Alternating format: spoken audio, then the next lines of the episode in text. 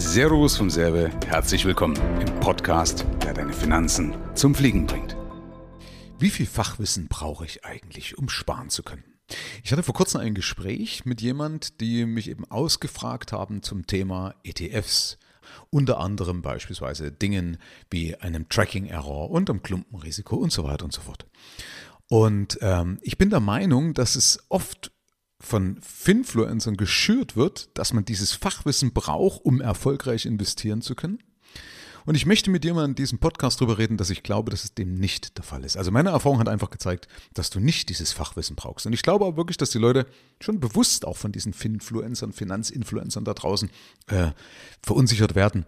Ja, weil sonst haben die ja keine Existenzberechtigung. Musst du den ganzen Tag muss dir irgendjemand was erzählen, wie wichtig praktisch oder wie toll das du bist. Und dann erkläre ich halt Dinge wie ein Tracking-Error und wie ein Klumpenrisiko und so weiter und so fort. Ich will mal kurz auf diese zwei Fachbegriffe eingehen, um dich nicht hier einfach alleine zu lassen, falls du das nicht kennen solltest. Also es gibt beispielsweise bei ETFs einen sogenannten Tracking-Error. Das bedeutet, ein ETF investiert ja normalerweise nicht in den vollständigen Index. Ja, also wenn du zum Beispiel einen S&P 500 darstellen möchtest, also die 500 größten amerikanischen Firmen, ja, und hast einen ETF auf den S&P 500, dann investiert er nicht eins zu eins in den vollständigen Index, ja, sondern der ETF-Anbieter versucht mit einer Auswahl von Titeln, ja, also Achtung, eine Auswahl von Titeln aus dem Index, eine möglichst ähnliche Kursentwicklung darzustellen, wie der zugrunde liegende Index. Und übrigens anders wäre das mit den niedrigen Kosten von einem äh, ETF gar nicht darstellbar.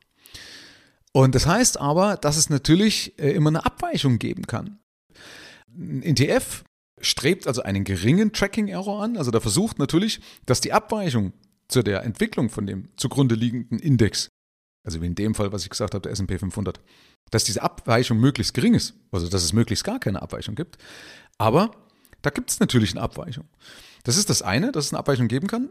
Das andere ist aber, dass jeder ETF das anders machen kann.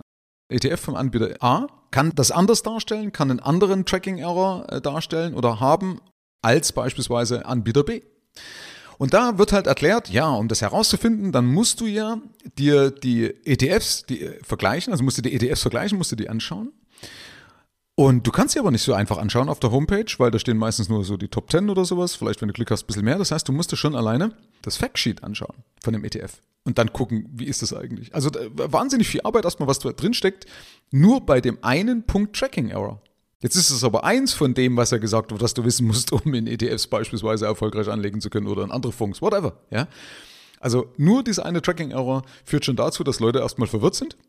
Oder dann kommt noch eben das Thema Klumpenrisiko, das war das zweite, was ich dir erklären möchte. Und zwar ist es immer so, wenn du beispielsweise ein MSCI World kaufst, also das ist ein weltweiter Aktienindex, der also weltweit anlegt. Und obwohl das weltweit ist und die Welt ja groß ist, sind trotzdem 60% USA drin.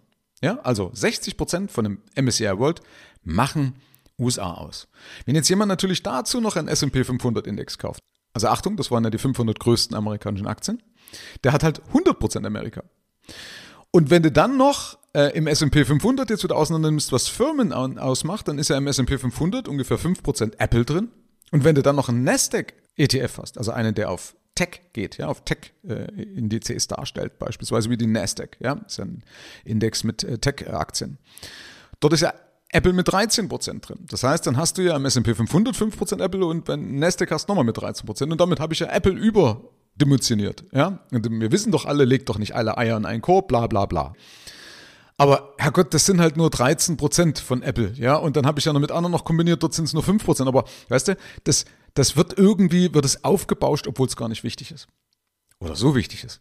Ich will dir das auch beweisen durch Markowitz. Markowitz ist jemand, der hat die Portfoliotheorie ins Leben gerufen, wie man also praktisch erfolgreich ein, ein Depot aufbaut, also ein Portfolio, so ein Anlagemix, okay? Und dafür hat er sogar den Nobelpreis bekommen. Also es war jetzt nicht so, dass er sagte, oh, okay, habe ich mir mal was einfallen lassen, das ist, hat jetzt, ist gar nicht so von Belang. Nee, der hat einen Nobelpreis dafür bekommen. Und der sagt nämlich im Wesentlichen, ein vernünftiges Portfolio reicht acht bis maximal 15 Aktien. Ja, also wenn du praktisch eine vernünftige Steuerung haben möchtest, wenn du das Risiko minimieren möchtest, dann in der Regel so 8 bis 15 Aktien. Ich vereinfache das Ganze mal. Ja? Aber Achtung, wenn ich nur 15 Aktien habe oder nur 8, dann habe ich ja auch ein Klumpenrisiko. Einverstanden? Und ein viel größeres Klumpenrisiko. Aber das Ding ist angeblich nach Markowitz ein gutes Portfolio, was eben sogar einen Nobelpreis verdient hat. So, warum erkläre ich dir das Ganze? Weil nämlich ich merke, dass dadurch, durch dieses ganze Fachgesimpel, die Leute die Kraft nicht mehr auf die Straße bringen. Logischerweise sind Leute verunsichert, weil wir wollen ja keine Fehler machen, ja. Und dann fängt man an, sich einzulesen, dann liest du irgendein äh, Buch A, Buch B, schaust noch Video dort an und, und irgendwann vom, kommst du vom Hundertsten ins Tausendste, kriegst aber die Kraft nicht auf die Straße. Also du bist die ganze Zeit dabei, deinen Stall auszufegen, statt endlich mal loszureiten. Deswegen gilt auch hier, mach dich nicht verrückt, mach Geld, also nicht verrückt machen lassen, lieber mal anfangen. Auch mit dem Bewusstsein, dass du es ja jederzeit ändern kannst. Und deswegen möchte ich dir abschließend ein paar Tipps mitgeben, die wichtig für dich sind, wenn du die Kraft endlich auf die Straße bringen möchtest. Das eine ist, eigne dir kein Wissen an, was du nicht zu Geld machen kannst. Tipp Nummer eins. Eigne dir kein Wissen an, was du nicht zu Geld machen kannst.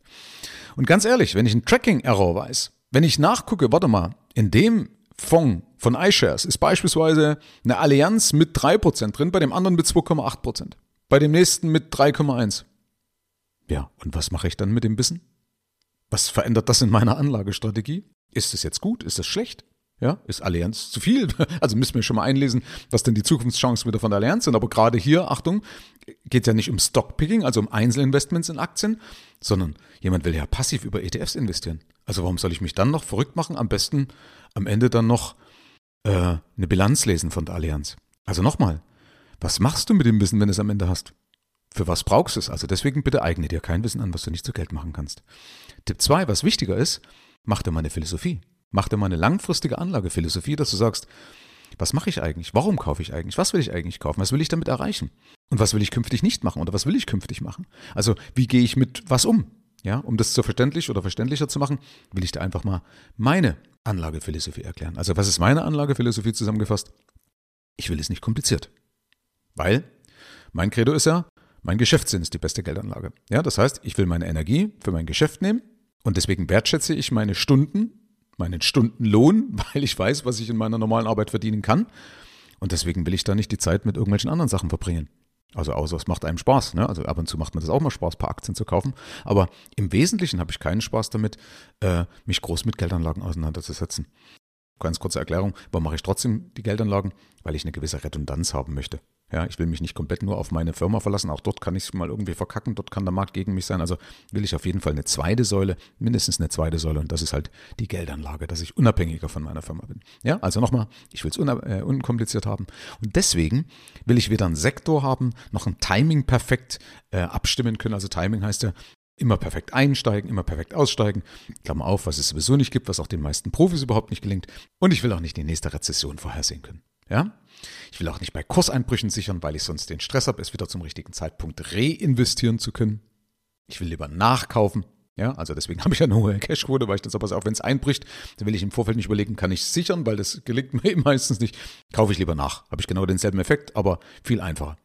Ich will auch nicht auf den nächsten Crash hoffen, sondern gleich investieren.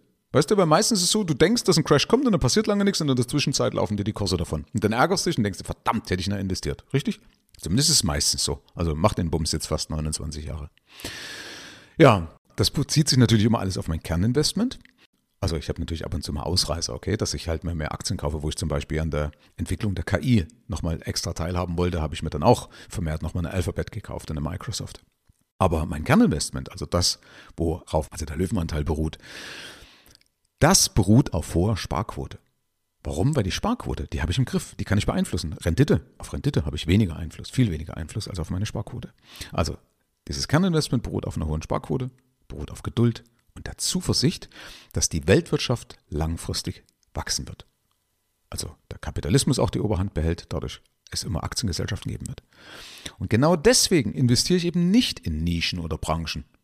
Ja, weil die sind abhängig von Trends, die ich nicht abschätzen möchte. Meistens auch nicht abschätzen kann.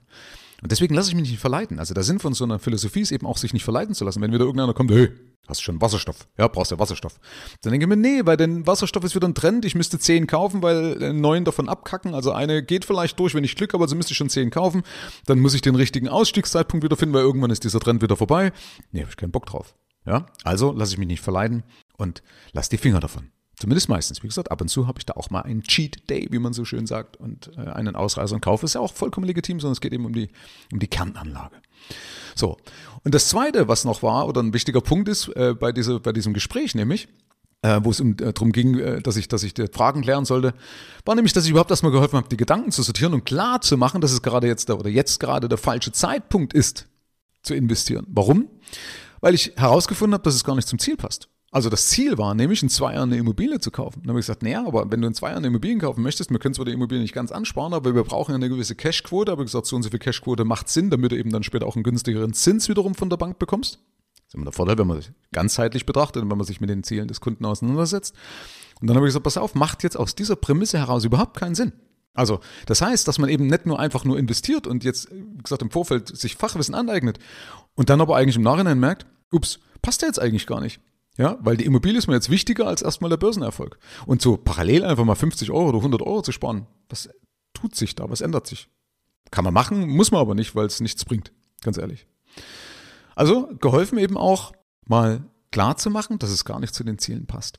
Und das Letzte, was ich in der Hand geben möchte, ist das, was ich standardgemäß auch immer wieder sage, das System, also dein System, dein Umgang mit Geld, eh viel mehr Erfolg bringt als jegliche Rendite. Ja, also es ist eben ein Unterschied, ob du monatlich 500 Euro in irgendwas einsparen kannst oder 5000. Und die meisten, das zeigt ja auch die Studie, schaffen keine vernünftige Sparquote. Also in Deutschland, musst du mal überlegen, in Deutschland 2022 von Statista, äh, gerade mal 1% war in der Lage, 1000 Euro monatlich zu sparen. 1000 Euro und mehr monatlich zu sparen. 1%. Ja, Hammer. Also wenn du das mal wissen willst, also wie gesagt, alles das, was ich hier sage, findest du teilweise auch in meinem White Paper. Das findest du, wenn du auf michael-erfe.de slash oder Schrägstrich System gehst, ja, oder auf meine Startseite oben irgendwo System. Da findest du das praktisch. Und dort habe ich dieses White Paper und da ist zum Beispiel auch ist diese Studie drin, sind noch verschiedene andere Studien drin, wo ich genau mal das mal beweise, dass man sich wirklich nicht verrückt machen kann oder verrückt machen muss, um Geld zu verdienen, sondern dass der Hebel in der Regel ganz woanders ist und wir uns meistens einfach nur verleiten lassen von irgendwelchen Leuten draußen, die halt unbedingt klug scheißern müssen und zeigen müssen, was sie so alles Tolles drauf haben und meistens gar nicht mal reicher sind als du, wenn dich das beruhigt. Also, in dem Sinne, ab hier liegt's an dir, dein Michael. Ciao, ciao.